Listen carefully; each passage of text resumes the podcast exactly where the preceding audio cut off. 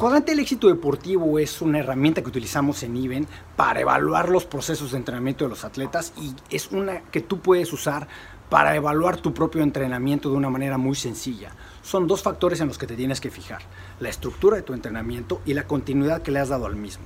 La estructura se refiere a la planeación y al diseño y al mismo seguimiento que has tenido de tu entrenamiento.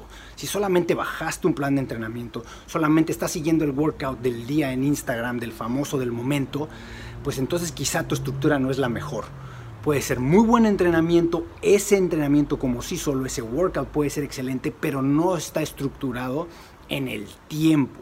Un buen programa de entrenamiento tiene que tener días intensos y días suaves de recuperación. Tiene que tener elementos que vayan directamente a las necesidades que tú estás planteando.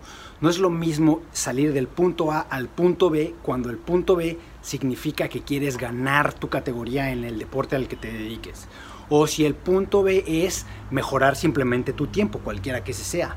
O si el punto B es mejorar tu cuerpo o mejorar tu salud. Todos esos van a tener caminos diferentes para llegar de ese punto A a ese punto B, dependiendo del objetivo que hayas planteado. Y eso no lo puedes saber siguiendo un plan que no sabes cómo fue diseñado o simplemente haciendo ejercicio todos los días sin ton ni son es muy importante que conozcas cuál es el objetivo, cuál es la estructura que lleva tu entrenamiento cada día debe tener una relación con el día anterior, con los días previos y lo mismo en el futuro. Ahora, la continuidad, pues es muy fácil. ¿Qué tanta continuidad le has dado a tu entrenamiento? ¿Qué tanto le has fallado? ¿Qué tanto te ha dado flojera? ¿Y cuántos días has acumulado sin entrenar?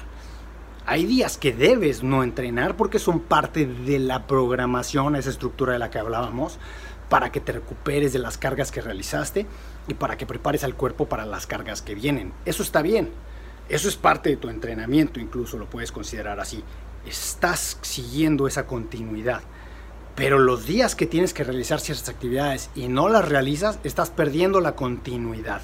Entonces, ahí, si te, si te imaginas un cuadrante en donde la parte baja izquierda del cuadrante te va a decir que tienes muy poca estructura en tu entrenamiento y muy poca continuidad, pues olvídate, no vas a tener nada de resultados. Probablemente te mueves de vez en cuando, pero nada más. No hay nada que esperar, no hay resultados posibles.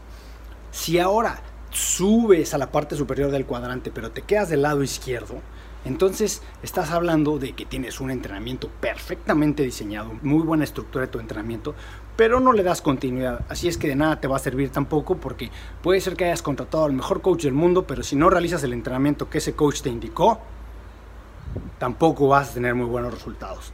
Si te vas al lado derecho del cuadrante y ahora estás hablando de que tienes muy buena continuidad, pero en la parte baja no tienes una buena estructura de tu entrenamiento, ese sería el segundo mejor lugar en donde estar. Pero hay un riesgo importante, hay un riesgo de lesión, porque como no hay una estructura y si tienes mucha continuidad, es decir, si estás siempre haciendo cosas, pero no tienes estructura, ahí es donde vemos lesiones muy comunes y muy continuas. Y finalmente en la parte superior derecha del cuadrante vas a encontrar el lugar en donde todos deberíamos de querer estar.